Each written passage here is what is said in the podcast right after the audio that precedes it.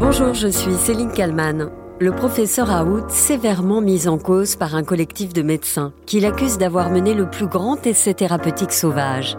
Les patients du professeur ont-ils été des cobayes? Il n'y a jamais eu d'essai, répond l'infectiologue sur BFM TV.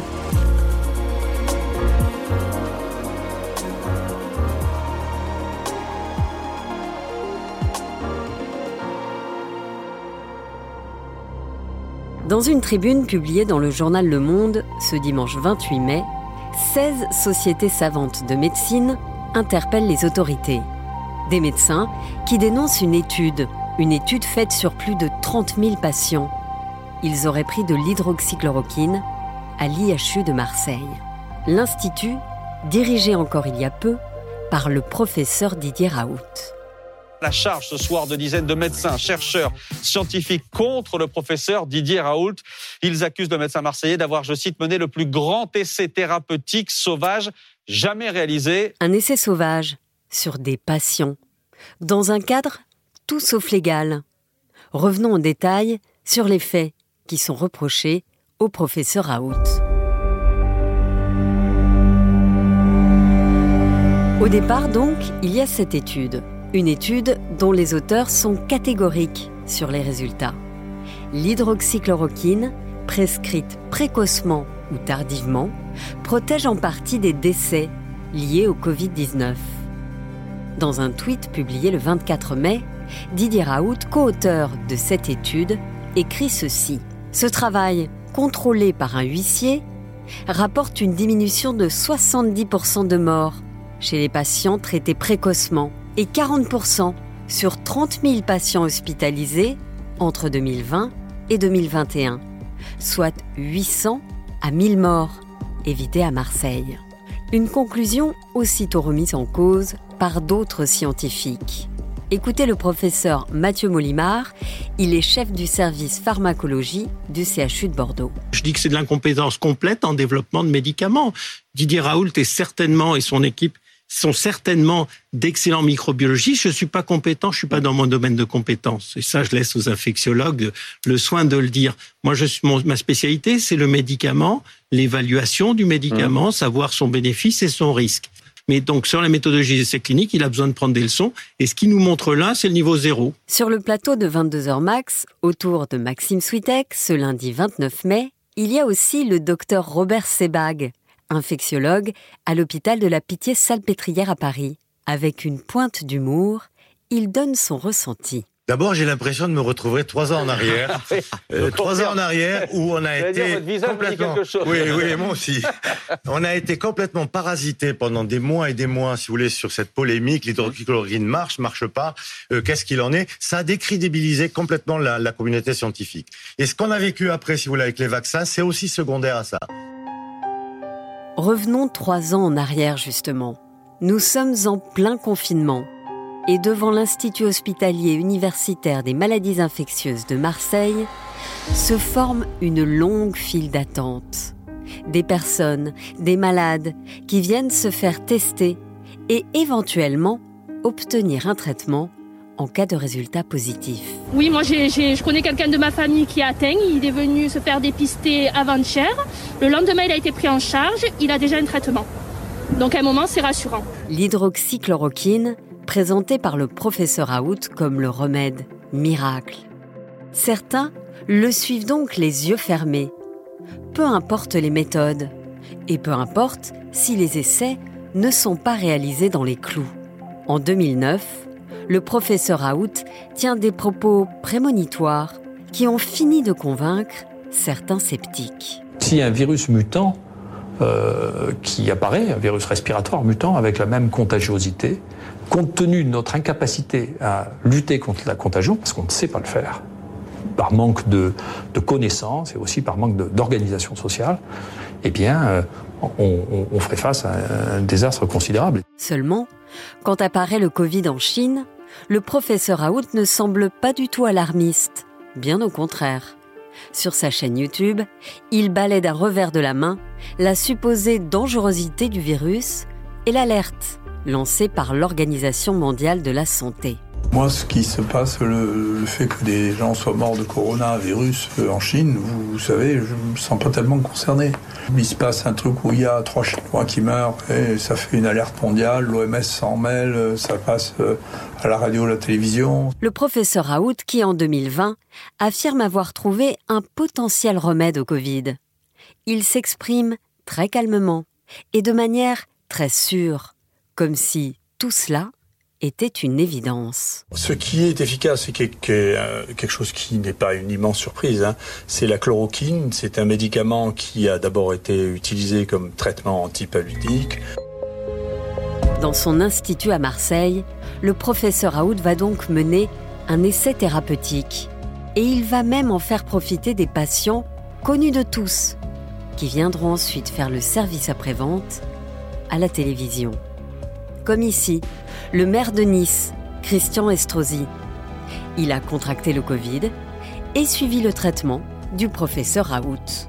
Euh, moi, je l'ai vécu parfaitement bien. Euh, aujourd'hui, euh, j'en suis au sixième jour.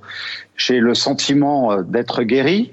À partir du moment où il y a une solution testée déjà sur un certain nombre de patients qui semblent porter leurs fruits, je ne vois pas pourquoi la France se priverait de pouvoir, sur un, un grand nombre de ceux qui, avec leur consentement personnel, s'il n'y a pas euh, suffisamment de recul, euh, sont d'accord pour l'accepter. Mais à l'époque déjà, la méthodologie de l'essai du professeur Raoult est décriée par d'autres scientifiques, comme Gilles Pialou, chef de service des maladies infectieuses dans un hôpital parisien.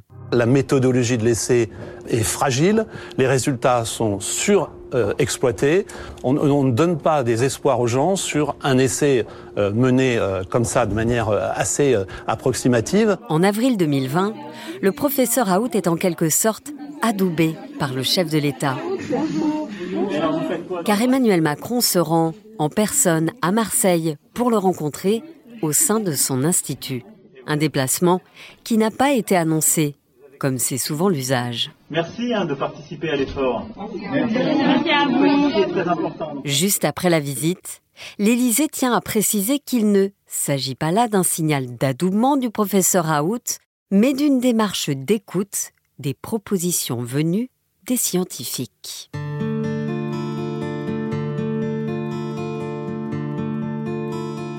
Déjà trois années sont passées depuis l'apparition du Covid. Et la récente publication du professeur Raoult a ravivé la colère de la communauté scientifique, car l'étude n'a pas été menée comme elle aurait dû l'être. Et surtout, il n'y a pour l'instant eu aucune sanction ou conséquence.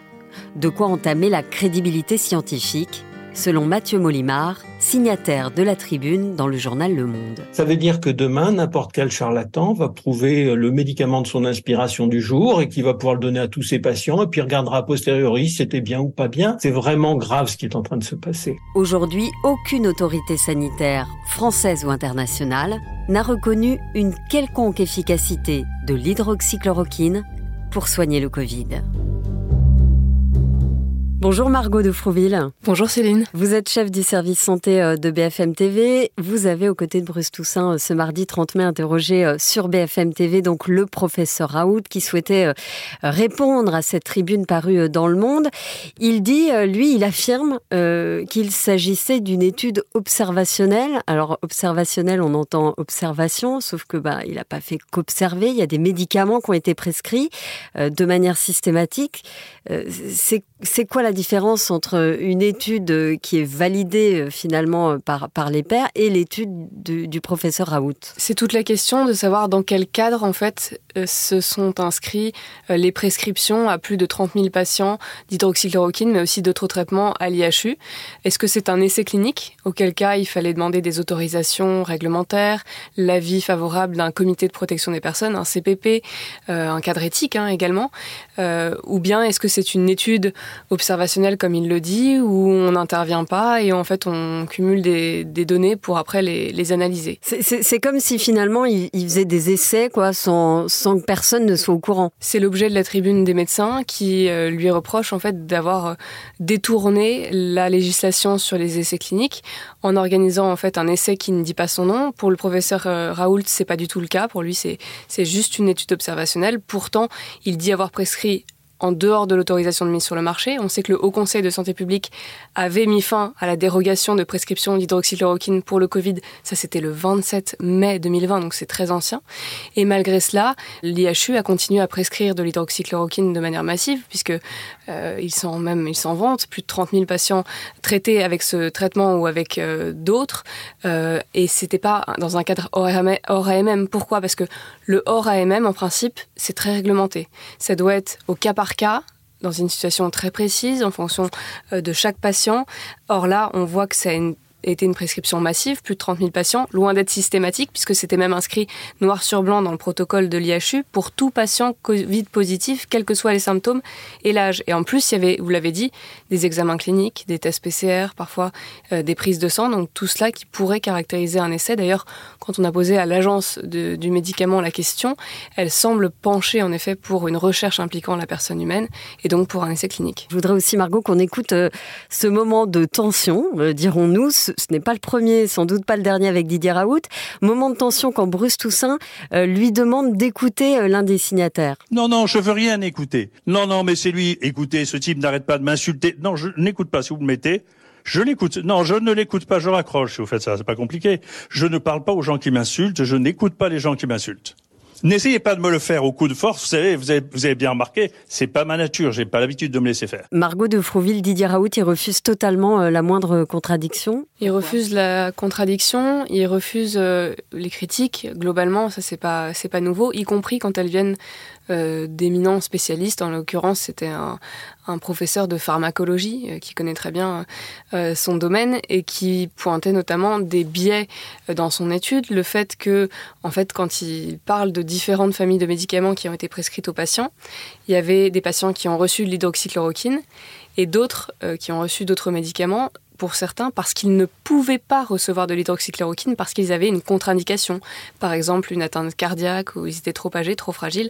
Donc on peut se dire qu'en fait, par définition, ces patients qui n'ont pas reçu d'hydroxychloroquine, ils étaient plus à risque de faire un Covid grave et donc que les groupes n'étaient pas comparables.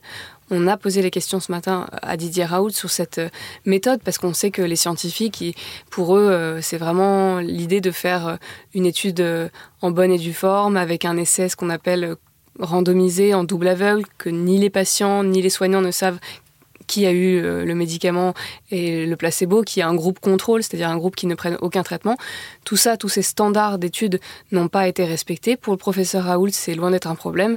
Pour la communauté scientifique, c'est une autre chose. Oui, la communauté scientifique, il dit, bah, si on autorise ce genre d'études, alors on peut autoriser n'importe quoi à n'importe qui. N'importe qui peut dire, bah, tiens, j'ai fait une étude et voilà le résultat. Euh, c'est l'objet de la tribune, avec euh, les signataires qui rappellent qu'il ne s'agit pas d'une attaque ad nominem, ils s'en fichent d'en vouloir à un tel ou un tel, mais c'est bien les autorités sanitaires qu'ils veulent sensibiliser et appeler à réagir pour que cela ne se reproduise plus.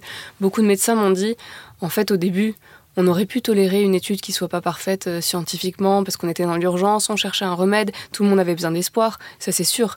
Mais quand on voit que les prescriptions se sont poursuivies jusqu'à fin décembre 2021, alors que dès mai 2020, on avait des données qui tendaient à l'inefficacité de l'hydroxychloroquine dans le Covid, là, c'est un, autre sujet. Il y a eu des prises de sang, il y a eu des examens, ça a coûté beaucoup d'argent à l'assurance maladie. Et Didier Raoult, il n'est pas inquiété Pour l'instant, euh, non. Il y a des volets judiciaires qui sont en cours. Hein. Euh, je pense notamment, après un rapport d'inspection accablant de l'IGAS en août dernier, le gouvernement a saisi la justice. Il l'avait annoncé euh, début décembre et le parquet de Marseille est toujours en phase d'enquête. On a écrit au parquet de Marseille qui nous a répondu que euh, le parquet devait prochainement apprécier l'orientation, donc la qualification à donner à ces faits, et que pour précision, les faits visés avaient déjà été traités et classés sans suite en, 2018 Et ah, il y a eu aussi un rapport de l'Agence du médicament avec le même parquet qui a ouvert en juillet dernier une information judiciaire pour faux en écriture, usage de faux en écriture et recherche interventionnelle impliquant une personne humaine non justifiée par sa prise en charge habituelle. Sur ce dossier, il y a deux juges d'instruction qui sont saisis, mais on nous dit que l'information judiciaire est couverte par le secret. Il faut préciser que pour l'instant, Céline, il n'y a aucune mise en examen dans, ces deux dossiers. Les signataires, eux, ils demandent quoi euh, concrètement et vite aux autorités? Euh, ils demandent une réaction euh, des autorités, euh, qu'elles prennent les mesures adéquates. S'il faut saisir la justice, qu'elle soit saisie. Il y a le sénateur Bernard Jomier qui a annoncé lui-même avoir saisi aussi la justice et il demande en fait que des mesures soient prises pour éviter un prochain, euh, euh, une prochaine réplication en quelque sorte de, d'une étude de grande ampleur. En fait, c'est vraiment pas dirigé spécialement contre, contre l'IHU parce que maintenant ce qu'ils disent c'est, c'est fait, c'est derrière nous, on peut plus rien faire. En revanche, c'est pas possible là, trois ans après, après le début de la pandémie, de se vanter d'avoir fait une étude d'une telle ampleur. Alors que toutes les données scientifiques prouvent aujourd'hui que ce traitement n'est pas efficace dans le Covid. Et, aujourd'hui, donc, quelles sont les sanctions euh, encourues? Alors, mener des essais thérapeutiques sauvages, ce que euh, dément formellement hein, le professeur Raoult euh, est clairement condamné par la loi. Si on regarde le code de la santé publique, le fait de pratiquer ou de faire pratiquer une recherche impliquant la personne humaine sans autorisation, je vous évoquais l'autorisation du comité de protection des personnes, d'une autorité, autorité compétente, sans évaluation des bénéfices et des risques, sans fondement sur le dernier état des connaissances scientifiques, est passible d'un an d'emprisonnement et de 15 000 euros d'amende. Et ça peut même être 3 ans de prison et 45 000 euros d'amende et s'accompagner d'une interdiction des droits civiques, civils et de famille et d'une interdiction d'exercer pendant 5 ans si euh, les meneurs de l'étude n'ont pas recueilli un consentement qu'ils appellent libre et éclairé des patients. Là, on rappelle Céline, on est dans la théorie pure parce que pour l'instant, l'infraction n'est pas constituée aux yeux de la justice, en tout cas pas pour l'instant. Et un dernier mot sur le professeur Didier Raoult. Aujourd'hui, est-ce qu'il exerce encore? On sait qu'il est à la retraite de, de l'Institut, mais est-ce qu'il exerce encore? Qu'est-ce qu'il fait aujourd'hui? Il est professeur émérite euh, à l'IHU. Il encadre encore deux thèses qui lui permettent de revenir euh, de temps à autre à l'IHU. On a vu que l'interview de ce matin avait été réalisée à distance et qu'il était dans une salle de réunion de l'IHU, donc il a encore accès. Merci beaucoup Margot de Frouville d'avoir répondu à mes questions pour le titre à la une. Merci Céline. Et merci à Sophie Perwaguet pour le montage de cet épisode. N'hésitez pas à vous abonner au titre à la une pour ne rater euh, aucun numéro. Je vous donne rendez-vous demain pour un nouvel épisode.